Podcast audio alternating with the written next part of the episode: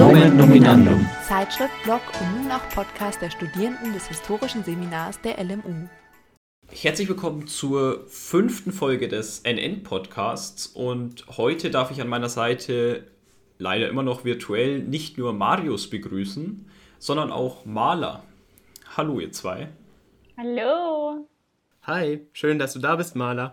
Ach, danke für die Einladung. Ja, denn wir haben für diese Folge ja ein ähm, Thema ausgesucht, wo du Expertin bist. Unser Thema heute lautet, Johannes, say it.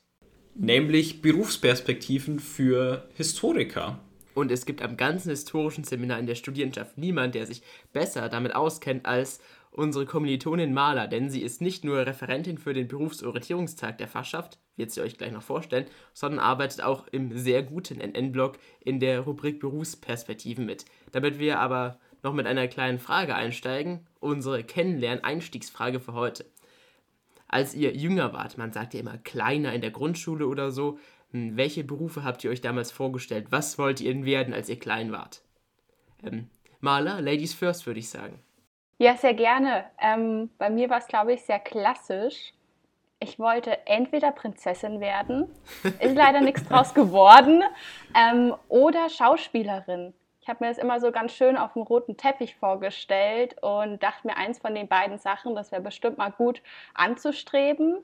Im Endeffekt äh, studiere ich jetzt Geschichte, also mal schauen, wo es dann hingeht. Ähm, genau, das waren so meine Wünsche damals. Johannes, was war es bei dir? Ähm, bei mir war es, dass ich aufgrund meines Nachnamen und einem äh, entfernten Verwandten, mit dem der Nachname eventuell in Verbindung gebracht werden kann, nämlich ein Kabarettisten Hans Klaffel, äh, wollte ich auch selbst immer Kabarettist werden, musste aber im Laufe meiner Karriere feststellen, dass ich einfach nicht lustig genug bin. und deswegen wollte ich dann auch als realistischeren Berufswunsch Polizist werden, was ich dann sogar bis hin die Oberstufe verfolgt habe. Also ich hatte auch ein Gespräch äh, mit einem Polizisten eben über die Ausbildung und etc., habe mich dann aber doch äh, für die Arbeitslosigkeit und Geschichte entschieden. Ich, ähm, das ist ein, ist ein ganz, ganz böses Vorurteil, das wir heute in dem Podcast sicher widerlegen werden, Johannes. Shame on you. Ich hoffe auch, dafür ist der Podcast ja da. Also Taxifahren können wir ja alle zum Glück. Marius, was war dein Wunsch? als ich äh, wirklich jung war, ich habe mich total für naturwissenschaftliche Dinge interessiert. Erst wollte ich Weltraumforscher werden, dann natürlich Astronaut, also auch so ganz, ganz klassisch und dann äh, Meeresbiologe. Das war so, so eher das Interessensfeld in der Grundschule und dann im äh, Gymnasium war dann doch eher klar, dass ich äh, das Einzige, was ich kann, ist labern, also Laberfach, Geschichte. Ähm, nee, kleiner Augenzwinker. Was ich momentan ähm, mir sehr gut vorstellen kann, ist äh, ist im weitesten Sinne museumspädagogischer oder gedenkstättenpädagogischer Bereich äh, politische, historische Bildungsarbeit, aber da sage ich auch später gleich noch was zu diesem Berufsfeld. Ja gut, aber ähm, jetzt äh, mal äh, im Ernst, abgesehen von Labern, können wir HistorikerInnen ja ganz, ganz viele tolle Dinge und äh, das mit dem äh, Taxifahren ist ja, glaube ich, auch irgendwie so ein Rohrkrepierer-Spruch, den wir auf jeder aktuell nicht stattfindenden Party äh, uns anhören dürfen. Aber ähm, Maler, mal deine Einschätzung, was lernt man eigentlich im Geschichtsstudium, was können wir? Ja, ich denke, dass das ähm, ganz schwierig ist, für Menschen, die nicht Geschichte studieren, zu verstehen, was wir eigentlich den ganzen Tag tun. Und es ist vielleicht auch für viele Geschichtsstudierende nicht so leicht, die Kompetenzen da herauszuarbeiten. Ähm, aber mal so ganz, ja, basic. Wir arbeiten wissenschaftlich den ganzen Tag. Also wir sind sehr sorgfältig mit unseren Quellen, wir arbeiten sehr präzise, wir müssen unsere Thesen wirklich gut begründen und untermauern können, haben also eine ganz ähm, ein ganz problemorientiertes Denken und sind ja ganz nah dran einfach an den Quellen, an den Texten und sind, glaube ich, ganz detailorientiert. Das ist vielleicht so eine erste Richtung, in der man interpretieren kann. Ähm, gleichzeitig dadurch, dass man jedes Semester irgendwie ein anderes Seminar, eine andere Übung, einen anderen Kurs hat, müssen wir uns immer wieder in neue Themenbereiche einarbeiten. Und ich glaube, da ist nicht nur Leidenschaft und Interesse mit dabei, sondern auch das Know-how. Wie kann ich mich in ein Themengebiet, wo ich mich wirklich nicht auskenne, so einarbeiten, dass ich am Ende dann eine Hausarbeit schreiben kann, die im besten Fall noch gut bewertet wird? Ähm, also dieses strukturelle Einarbeiten und das ähm, Denken und Nachdenken über Themen, würde ich auch sagen, ist so eine weitere Kompetenz. Das würde ich total unterschreiben. Ich habe ein Interview für die Berufsperspektiven-Rubrik auf dem Blog geführt, wo der Begriff kleiner Projektmanager gefallen ist. Und ich glaube, im Grunde darum geht es ja auch, dass man sich eigenständig mit Themen auseinandersetzen kann und dann auch ähm, problem- und lösungsorientiert arbeiten kann. Und ich meine, das, was ich am Anfang gesagt hatte, mit es ist nur ein Laberfach, das stimmt ja nicht so ganz. Also, äh, oder Johannes, wie würdest du das einschätzen?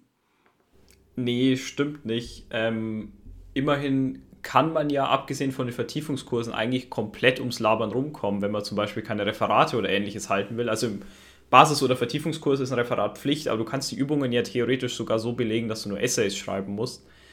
Das heißt, auch wenn man nicht labern kann, ähm, kann man Geschichte studieren. Oh, ist das nicht toll? Super. Aber gleichzeitig das Labern und das Referat halten, da lernt man ja ganz viel Präsentationstechniken und lernt, wie man mit seinen Worten umgeht, wie man sein Publikum fesselt und ähm, ja, lernt auch gewisse Diskussionskompetenzen dann danach mit den Diskussionsfragen nach dem Referat ähm, und auch so eine gewisse Moderation. Also es sind so ganz viele kleine Stärken, die wir alle irgendwie die ganze Zeit im Studium ja, erlernen und vertiefen, habe ich das Gefühl ich glaube auch gerade diesen Vermittlungscharakter darf man nicht unterschätzen. Also dieses mit Worten umgehen, da, da, da auch Wissen zu vermitteln und sich nicht in einem akademischen Soziolekt zu verbarrikadieren. Das ist auch, glaube ich, eine Kompetenz, die man vielleicht an der Uni nochmal mehr betonen müsste. Es ist einfach schwierig, äh, komplexe Sachverhalte zu vermitteln, ohne jetzt da auf Komplexitätsreduktion auszusein. Und ich glaube, dass da im Grunde dieses strukturierte Denken und Darstellen von Sachverhalten in Geschichte einfach wahnsinnig, äh, wahnsinnig hilfreich ist.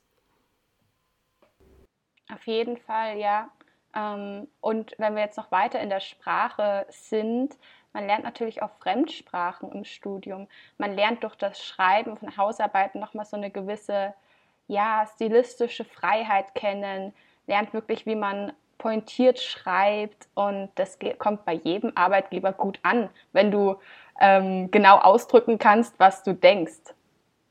Präzises Darstellen von Argumenten ist da auch, glaube ich, ein ganz, ganz wichtiger Punkt, wo man ja auch sich, wo man sich ja auch definitiv immer einem Entwicklungsprozess unterziehen muss. Ja, sehe ich auch. Ich habe äh, dieses Semester aus Spaß mal meine allererste Hausarbeit wieder durchgelesen und einfach die, die Entwicklung selbst zu sehen im Schreibprozess, wie man sich entwickelt hat. Ich bin jetzt mittlerweile im sechsten Semester, das heißt, meine erste Hausarbeit ist schon ein bisschen her. Aber diese Entwicklung im Schreibprozess, wie man dann einfach Sachen formuliert, wie man Argumente unterbringt, ist einfach, hat sich schon deutlich verbessert im Gegensatz zu mir in der Schulzeit, weil ich in der Schulzeit ja eher ein fauler Schreiber war, also in Deutsch nie wirklich gut und auch mit Analysen nicht gut, aber durch Studium habe ich jetzt meinen Spaß dran gefunden und hat sich auch extrem entwickelt bei mir persönlich.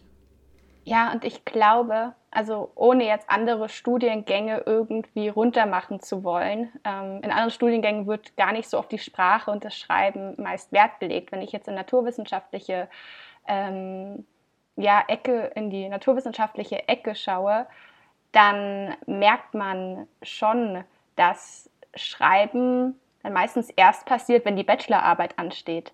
Und ganz viele können da mit den Worten gar nicht so umgehen wie wir, die das wirklich tagtäglich ähm, tun dürfen. Und dadurch, dass man das die ganze Zeit übt, wird man am Ende auch wirklich zum, zum Meister so ein bisschen. Ja, und dadurch, dass wir es auch äh, seit dem ersten Semester machen, ich glaube, es gibt viele Studiengänge, wo die Hausarbeit erst dann im dritten Semester oder so einsetzt im Laufe des Studiums, aber wir werden ja wirklich, also sofern wir im ersten Semester einen Basiskurs machen, was ja normalerweise die Regel ist, äh, sofort nach dem ersten Semester in eine Hausarbeit reingeschmissen äh, und müssen diese dann irgendwie bewältigen. Natürlich mit Tools und etc. Man hat da ja erst ein halbes Jahr dann wirklich studiert und es ist dann doch schon ein relativ früher Zeitpunkt, wo man eine Hausarbeit schreiben darf. Und ich glaube, das ist auch ein ganz, ganz essentieller Bestandteil, dass man die StudentInnen äh, als Forschende ernst nimmt vom ersten Semester an. Jede Hausarbeit, wenn das auch nur noch so ein kleiner Beitrag ist, stellt ja einen Beitrag zur Forschungsdiskussion dar. Und ich glaube, dadurch, dass man auch im Grunde eine gewisse Selbstwirksamkeit lernt. Man lernt selbst etwas zu schaffen und nicht einfach nur Wissen zu reproduzieren oder immer die gleichen Muster anzuwenden, wie es halt vielleicht auch in anderen äh, Studiengängen ist. Und das soll jetzt auch gar nicht unbedingt ein Ausspielen von Studiengängen gegeneinander sein, aber es ist einfach eine andere Kompetenz, die wir lernen. Und ich habe das mal auf so ein bisschen äh, zugespitzten Satz gebracht. Geschichte studieren heißt im Grunde denken lernen. Dass man im Grunde von Beginn an Fakten überprüft, alles als Quelle kritisch hinterfragt und dies, das in einen Denkprozess strukturiert und diese Struktur dann noch vermittelt. Und äh, insofern, dass man nicht nur für sich alleine forscht, sondern nicht im stillen Kämmerlein arbeitet, sondern nach außen dringt. Und ich glaube, das ist auch was, äh, dass man sich im Studium immer wieder vergegenwärtigen muss, wenn man auch dann nach Ende des Studiums mehr können will, als nur irgendwelche äh, unendlichen bibliografischen Verzeichnisse anzufertigen. Vielleicht noch als, als weiteren Punkt, das hatte ich vorhin schon ein bisschen angerissen, die intrinsische Motivation, die wir alle irgendwie im Studium erleben, ist, glaube ich, auch ganz ausschlaggebend. Also kaum jemanden, den ich treffe, der Geschichte studiert, sagt, ja, meine Eltern haben mich dazu gezwungen. ähm, also das, das, kennt man ja von ein paar anderen Studiengängen, dass da doch der soziale Druck ein ausschlaggebendes Kriterium war, das Studium zu wählen. Und bei uns ist es meistens, wenn nicht immer, mit Leidenschaft verbunden und mit dem Interesse an dem Fach.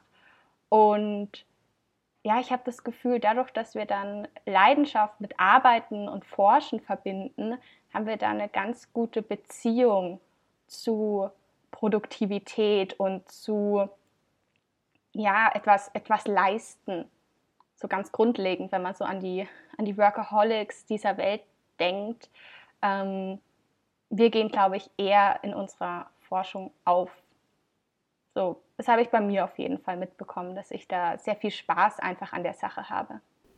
Du hast ja angesprochen, dass man halt eben nicht gezwungen wird. Ich kenne ja meistens eher nur den Fall andersrum, also dass man seinen Eltern gegenüber rechtfertigen muss, wieso man jetzt Geschichte studiert oder auch allen anderen. Wir haben ja das äh, Taxifahren als typische Floskel schon angesprochen weil es einfach so, so viele gibt, die einfach dann ankommen mit, ja, was macht man da dann? Ja, und das, das nervt halt dann auch mit der Zeit und deswegen wird es noch umso deutlicher, wie einfach die Motivation von uns kommt. Ich habe kaum einen Studierenden getroffen, der da irgendwie nur so, ja, mal, ich studiere jetzt halt mal Geschichte oder, sondern es sind viele, vor allem natürlich jetzt auch in den Kreisen, in denen wir uns bewegen, in Fachschaftskreisen ist ja nochmal eine ganz andere Bubble, das ist logisch, aber ähm, sind einfach viele, die extrem viel Spaß daran haben, die drumherum noch extrem viel mit Geschichte machen, wie wir zum Beispiel mit der NN, was ja zwingt uns ja jetzt auch keiner dazu, aber es macht uns halt einfach super viel Spaß, uns auch neben den wissenschaftlichen Arbeiten, die wir einfach leisten müssen, auch noch weiter mit Geschichte zu beschäftigen. Und das finde ich einfach super toll und deswegen liebe ich diesen Studiengang auch so du hast es ja schon angesprochen, Johannes, dieser Rechtfertigungsdruck, wie ich ihn nennen würde.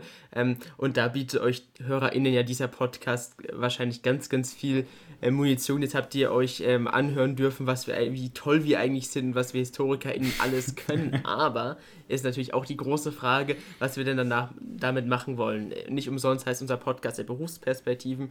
Und wir wollten euch jetzt einfach exemplarisch einige Branchen und Berufsfelder vorstellen, in dem man als Historikerin nach dem Studium arbeiten kann. Und dafür gibt es natürlich auf dem sehr, sehr guten NN-Blog die Rubrik Berufsperspektiven, die Maler ja leitet. Und Maler und ich machen das gemeinsam mit unserer Kommilitonin Fine, die neulich ein Interview geführt hat mit Dr. Ruth Rosenberger, der Direktorin Digitale Dienste am Haus der Geschichte in Bonn. Und in einem kurzen Einspieler erklärt uns Fine, was äh, Dr. Rosenberger als Direktorin Digitale Dienste eigentlich macht. Die Direktorin bzw. der Direktor digitale Dienste ist noch kein Berufsbild im klassischen Sinne. Es handelt sich hierbei um ein noch sehr dynamisches Feld, ein Berufsprofil, das sich noch in einem Transformationsprozess befindet und sich angesichts des stetig wachsenden Bedarfs an digitalen Angeboten permanent weiterentwickelt. Doch dies macht den Beruf gerade so spannend. Dr. Ruth Rosenberger, die als Direktorin digitale Dienste in der Stiftung Haus der Geschichte der Bundesrepublik Deutschland tätig ist, erlebt diesen Prozess gerade mit. Ihre zentrale Aufgabe besteht darin, der Digitalisierung im Museum eine systematische und strategische Ausrichtung zu geben. Dies bedarf sowohl historischen und historiografischen als auch technologischen Kompetenzen, die dann gewinnbringend zusammengebracht werden müssen. Ferner koordiniert Frau Rosenberger die Abteilung Digitale Dienste, die die Online-Redaktion, die Medienproduktion, die IT und das Zeitzeugenteam umfasst. Gerade das letztgenannte Team ist sehr interessant, da hier digitale und analoge Arbeit ineinander fließen. Es beginnt bei der Kontaktaufnahme mit dem Interviewpartner bzw. der Interviewpartnerin, also ganz analog. Mit der Produktion des Interviews fängt aber schon die digitale Ebene an. Das Zeitzeugenprojekt ist nur eines von vielen Beispielen, wo analog bereits auf digital trifft. Künftig werden Museen immer stärker mit der Frage konfrontiert sein, wie sie mit der wachsenden Bedeutung der Digitalisierung umgehen werden. Der Beruf der Digitaldirektorin bzw. des Digitaldirektors eines Museums kann daher mit Herausforderungen, aber gleichermaßen auch mit neuen Chancen verbunden sein. Es handelt sich also hierbei um ein sehr vielseitiges und auch abwechslungsreiches Berufsbild. Das war jetzt ein erster und sehr interessanter Einblick in ein Berufsfeld. Ähm, Maler, du hast ja auch schon den einen oder anderen Artikel über Berufsperspektiven geschrieben. Möchtest du uns noch ein Beispiel dazu geben? Ja, sehr gerne. Ähm, ich habe mal mit Dr. Matthias Georgi geredet. Der ist bei ähm, ja, einer History Marketing Firma angestellt. Die heißen Neumann und Kamp Historische Projekte.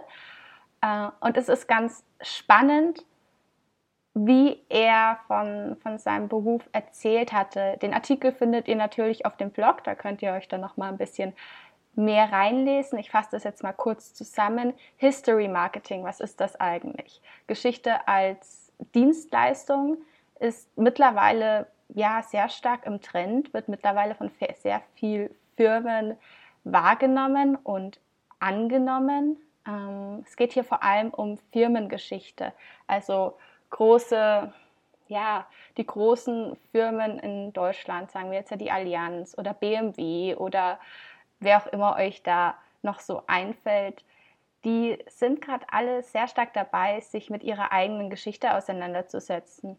Ähm, ganz vielen Themen aus ähm, der Zeit ähm, vor und um den Zweiten Weltkrieg, aber dann natürlich auch in den 60er Jahren, Wirtschaftswunder ähm, und so weiter, wo viele ja entstanden sind und viele so einen Schwung nach oben bekommen haben. Und da ist gerade eine ganz, ganz starke Tendenz und Entwicklung dazu, dass man wirklich seine eigene Geschichte untersuchen lässt von Historikern, indem diese in die, ja, in Archivarbeit äh, viel Zeit reinstecken und am Ende dann ein Produkt für die jeweilige Firma rausbringen, sei es jetzt, äh, sie eine Ausstellung konzipieren, dass sie ein, ähm, ja, so ein Jubiläumsheft schreiben ein bisschen Daten und Infos für Social-Media-Kampagnen bereitstellen und herausfinden. Und falls euch das Interview interessiert und ihr noch, noch mehr reinlesen wollt, findet ihr das auf dem Blog. Also wenn ich so richtig verstehe, Maler, dann geht es ja da auch sehr darum, wie Geschichte von Unternehmen auch ähm, genutzt werden kann oder auch in der Gesellschaft eine wichtige Rolle spielt. Also ich meine, gerade die Diskussion über die Verstrickungen von ähm, sehr großen Firmen in den Nationalsozialismus sind ja ein, wie ich finde, hochrelevantes Thema. Und ich meine, das ist, glaube ich, so ein typisches Beispiel, wo einfach Geschichte als Anwendungskompetenz sehr, sehr gefragt sein kann. Ja, total. Ähm, ich finde das auch ganz spannend, dass Geschichte dadurch doch in die Mitte der Gesellschaft reingebracht wird und dass so große Firmen auch erkennen, wie wichtig Geschichte ist. Sei es jetzt, dass ähm, eigene Archive in Firmen angefertigt werden oder dass so History-Marketing-Firmen engagiert werden, um sowas zu untersuchen. Das ist ja wirklich was sehr Großes. Ähm, und ich finde es auch richtig schön, dass eben in der breiten Masse klar wird, hey, die Auseinandersetzung mit unserer eigenen Geschichte ist echt wichtig, nicht nur im Schulunterricht, sondern auch im ja, weiteren Leben. Ich glaube, da ist aber auch wichtig, dass man als Unternehmen das nicht als so eine Art Greenwashing-Projekt instrumentalisiert. Also ich meine, wenn man sich die, die Gewinnmargen von bestimmten Unternehmen anguckt und dann guckt, wie viel Geld dann in die Aufarbeitung der eigenen Firmengeschichte fließt, dann denkt man sich doch manchmal, naja, dass da, ähm, dass es doch eher so ein Tropf auf dem heißen Stein ist. Also so geht es mir zumindest bei manchen großen Firmen so. Mhm. Ja, das hatte ich auch mit Dr. Georgi besprochen und gefragt, wie es denn ist, ob das, ob das was fürs Marketing einfach ist oder ob da noch mehr dahinter steckt.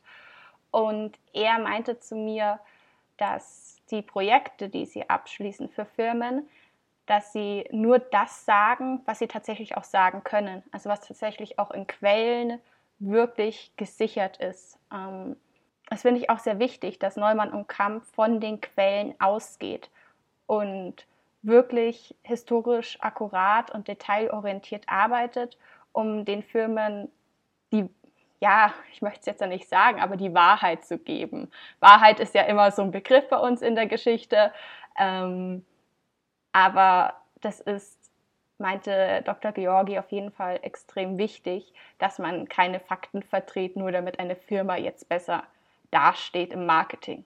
Da denke ich, sieht man auch, dass die Kommunikation von Geschichte in der Öffentlichkeit einfach sehr, sehr wichtig ist und dass man, dass Forschung nicht immer nur dazu da ist, um dann von anderen ForscherInnen rezipiert zu werden, dass man dann immer weitere akademische Kleinkreise da zieht.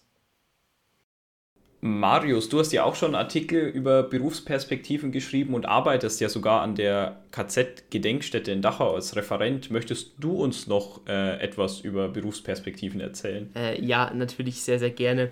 Dieser ganze Gedenkstättenbereich ist in Deutschland jetzt ja nicht unglaublich groß, also es gibt da ein paar hundert Stellen. Ich möchte jetzt aber trotzdem nochmal auf diesen Bereich der Gedenkstättenpädagogik oder auch der allgemein historischen und oder politischen Bildungsarbeit heraus. Es ist natürlich klar, dass man jetzt äh, über 75 Jahre nach dem Ende des Nationalsozialismus da dieses Potenzial, das in dieser wichtigen Auseinandersetzung ähm, mit der eigenen Geschichte liegt, auch fruchtbar machen möchte und dass man da ganz, ganz viel lernen kann. Ich finde den Begriff Demokratieerziehung unglaublich furchtbar, weil man kann so Demokratie nicht erziehen. Aber Demokratiebildung in dem Sinn ist da, glaube ich, ganz, ganz wichtig und es gibt da sehr, sehr viele Institutionen, zum Beispiel das Max-Mannheimer Studienzentrum in Dachau, die dann ähm, Ganztagesseminare mit Schulklassen machen ähm, ich bin da nächste Woche auch wieder und mache ein aktuell natürlich Online-Seminar. Das ist auch ein wahnsinnig spannendes Thema, wie sich diese Bildungsarbeit durch die Pandemie verändert hat, aber das führt jetzt hier, glaube ich, zu weit. Hm. Ich glaube, da tatsächlich geht es darum, dass man natürlich als Historiker in arbeitet in dem Sinne, dass ich mich mit Geschichte beschäftige, aber eigentlich der Hauptaufwand meiner Zeit nicht die Beschäftigung mit den Quellen oder der Literatur ist, sondern mit dem Publikum gewissermaßen. Und das ist da ganz, ganz viel um das, was du vorher auch angesprochen hast.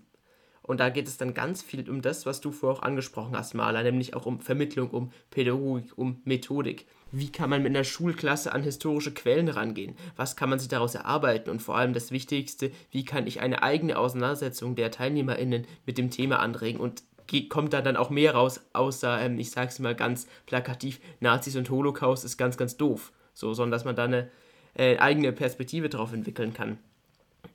Und interessanterweise ist es überhaupt kein geradliniger Weg zu diesem Bereich der Gedenkstättenpädagogik. Also ich habe da KollegInnen, die haben Religionswissenschaft studiert und manche kommen eigentlich aus dem Wirtschaftsbereich und das ist total spannend, wie da ähm, sich auch verschiedene Perspektiven ergänzen. Und das ist vielleicht ein gutes Beispiel, wie man nicht nur als HistorikerIn mit Geschichte arbeiten kann, aber es ist natürlich ein Unterschied, ob ich als Historiker jetzt an eine Quelle rangehe oder ob ich eben nicht diese Erfahrung habe. Und das sind, ist schon eine wichtige Sache, denke ich, in der Vermittlung, dass die historischen Perspektiven da auch mit wissenschaftlichen Maßstäben aufgearbeitet werden. Also vielleicht nur als ganz, ganz kurzer Einblick.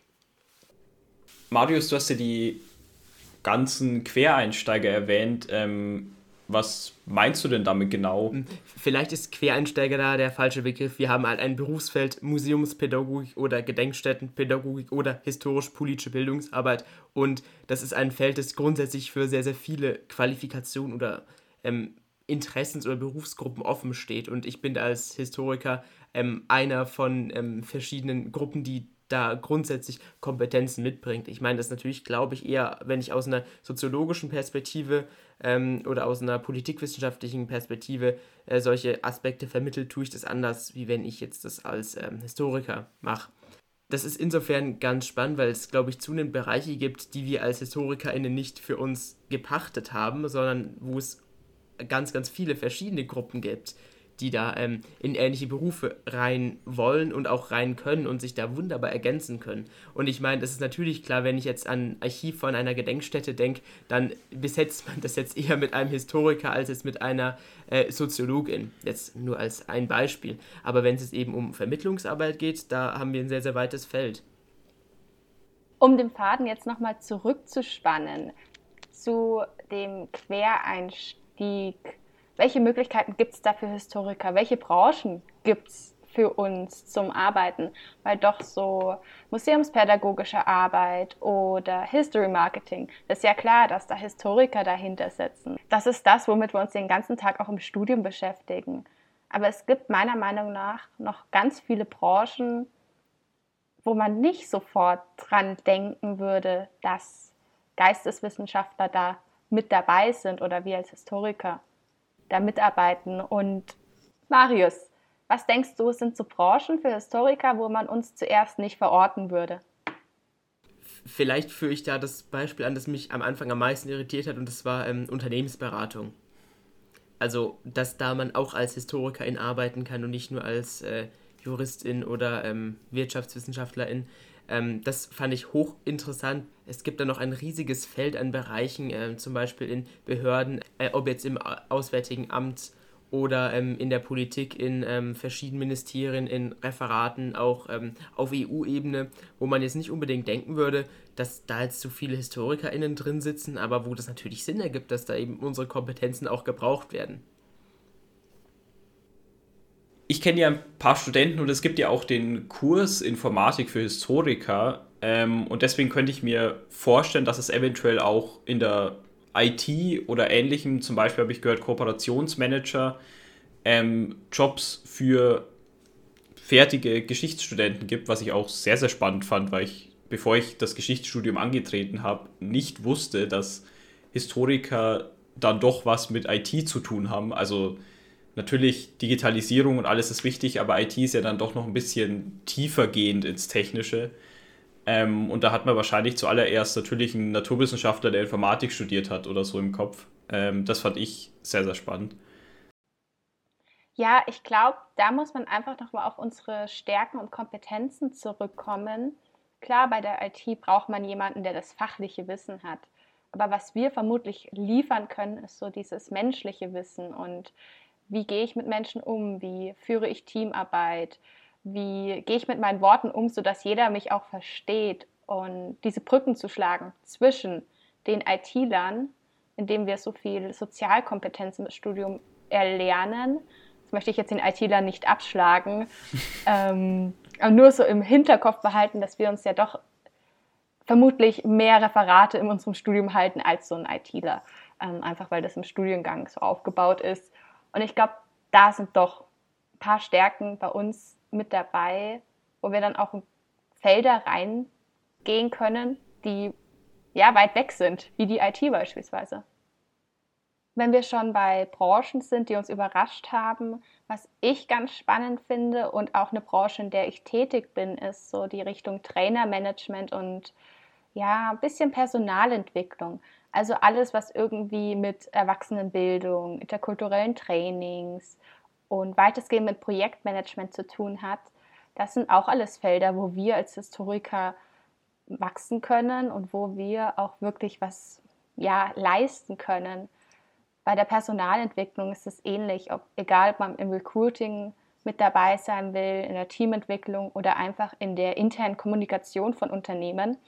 Das sind jetzt ganz viele Felder, wo man vielleicht nicht direkt einen Historiker sieht, wenn man dann aber mit den Menschen dort redet und so ein bisschen Kontakte sammelt, bekommt man schon mit, dass ganz viele Quereinsteiger dann auch in solchen Stellen beschäftigt sind.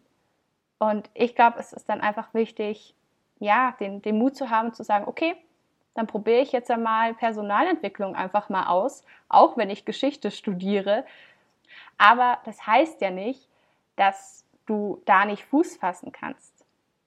Weil mit Menschen arbeiten, das können wir, glaube ich. Und das ist auch eine Fähigkeit, die wir immer weiter ausbauen können. Auf jeden Fall, und da kommt mir natürlich auch noch gleich der Kulturbereich äh, in den Sinn und natürlich das, was wir hier alle tun, nämlich qualitativ hochwertigen Journalismus, ob jetzt in äh, Zeitungen, in äh, Radio oder Fernsehen oder auch äh, im Verlagswesen. Bibliotheken würden mir da auch noch einfallen. Ähm, also es, es, gibt da schon eine sehr, sehr große Anzahl an äh, Berufen, die da grundsätzlich in Frage kommen. Vielleicht noch als letzte Branche, die wir hier in unserem kleinen Gespräch abhandeln können, ist das Marketing oder die Marktforschung, die PR und die Beratung. Und da gibt es tatsächlich, wenn ihr euch jetzt fragt, hey, Marketing und Beratung, welcher Historiker macht das denn? Da kann ich jetzt direkt mal überschwenken zum Berufsorientierungstag. Der findet am 7. Mai statt von 9 bis 17 Uhr auf Zoom. Die Zugangsdaten findet ihr auf unserer Webseite von der Fachschaft oder auch auf dem Instagram-Account der Fachschaft. Und da habe ich tatsächlich zwei Personen gewinnen können, die im Marketing und in der Unternehmensberatung tätig sind. Und ja, quasi einen Quereinstieg geschafft haben in Themenfelder, wo man eher, ich weiß nicht, BWLer sehen würde. Und die sind da doch ganz erfolgreich. Und falls ihr die mal fragen wollt, wie das passiert ist, wie die da hingekommen sind, seid ihr natürlich herzlich zum Berufsorientierungstag eingeladen. Aber wir haben natürlich auch noch ganz viele andere ja, Branchen und ähm, Personen, die das vertreten da. Also sei es jetzt äh, Kommunikationsagenturen und PR-Agenturen oder ähm, das Kulturreferat München, was nochmal so in diese, in diese Kulturrichtung geht. Ähm, vielleicht noch als, als weiteren Punkt, wo wir Historiker vielleicht nicht so einschätzen würden, ist eine Honorarberatung, die auch auftreten wird. Und da wir uns ja gerade im Podcast befinden, wird auch ein Podcaster anwesend sein, den ihr vermutlich alle kennt, wenn ihr Geschichtspodcasts mögt, nämlich von Eine Stunde History der Dr. Matthias von Hilfeld. Und ja, könnt gerne vorbeikommen und mit den Menschen reden und euch ein bisschen Inspiration für euren beruflichen Werdegang sammeln. Maler, magst du uns da als große Organisatorin des Berufsorientierungstages noch etwas zum Format äh, der Veranstaltung sagen? Natürlich. Das wird eine Zoom-Veranstaltung sein und wir haben so, ich glaube, 45 Minuten pro eingeladenen Gastredner eingeplant, in, in welchen der Redner so ja, 15 Minuten Vortrag halten wird und danach gibt es dann eine 10 Minuten QA-Session. Und wenn da alle Fragen noch nicht geklärt sind, gibt es dann nochmal die Möglichkeit, in eine eigene Breakout-Session mit äh, dem Referenten einzusteigen und ganz persönlich ähm, nochmal einen Austausch zu vertiefen. Also das ist alles sehr interaktiv gehalten, sehr offen und soll den Studierenden natürlich ermöglichen, so nah wie möglich an, an die Leute auch ranzukommen und, falls das Interesse dafür da ist, vielleicht sogar an Praktikumsplätze zu kommen. Das finde ich ganz schön, dass du zum Ende nochmal das Schlagwort Praktikum ansprichst. Was für eine Stellung hat denn so ein Praktikum für uns HistorikerInnen, die sich noch nach Berufsperspektiven erkundigen? Ich denke, ein Praktikum ist der perfekte Einstieg in, in das Berufsleben und die perfekte Möglichkeit, verschiedene Branchen sich anzuschauen und zu schnuppern. Ähm, ich selbst habe auch meinen ja, mein Fuß in die Tür gekriegt durch ein Praktikum. Ich dachte mir zwar zuerst, okay, ähm, es war bei mir damals ein Marketingpraktikum. Ich war da ein bisschen, ja, habe mich ein bisschen verloren gefühlt, aber man lernt so extrem viel in der Zeit, in der man dann bei einem Arbeitgeber arbeitet und kann wirklich nur davon profitieren. Vor allem im späteren Verlauf, wenn man sich dann auch einen Werkstudentenjob oder ähnliches suchen möchte oder dann nach seinem Studienabschluss beim Berufseinstieg steht, mag es wirklich jeder Arbeitsgeber gerne, wenn man ein paar Erfahrungen in der Berufswelt schon aufweisen kann. Dementsprechend empfehle ich das wirklich jedem, ein, zwei Praktika, drei, vier, wenn man den Master noch dazu macht, zu machen, um möglichst viele Branchen sich auch anzuschauen, weil, sagen wir mal, man macht das nicht, hat dann sein Bachelor oder sein Master fertig studiert und steht dann da und denkt sich, okay, ich habe die letzten fünf Jahre Geschichte studiert, weiß aber nicht, was ich so beruflich machen möchte, bin mir unsicher dann ist, dann ist klar, dass, dass man sich da nicht entscheiden kann und vielleicht auch gar keine Perspektive hat, was einem selbst Spaß macht.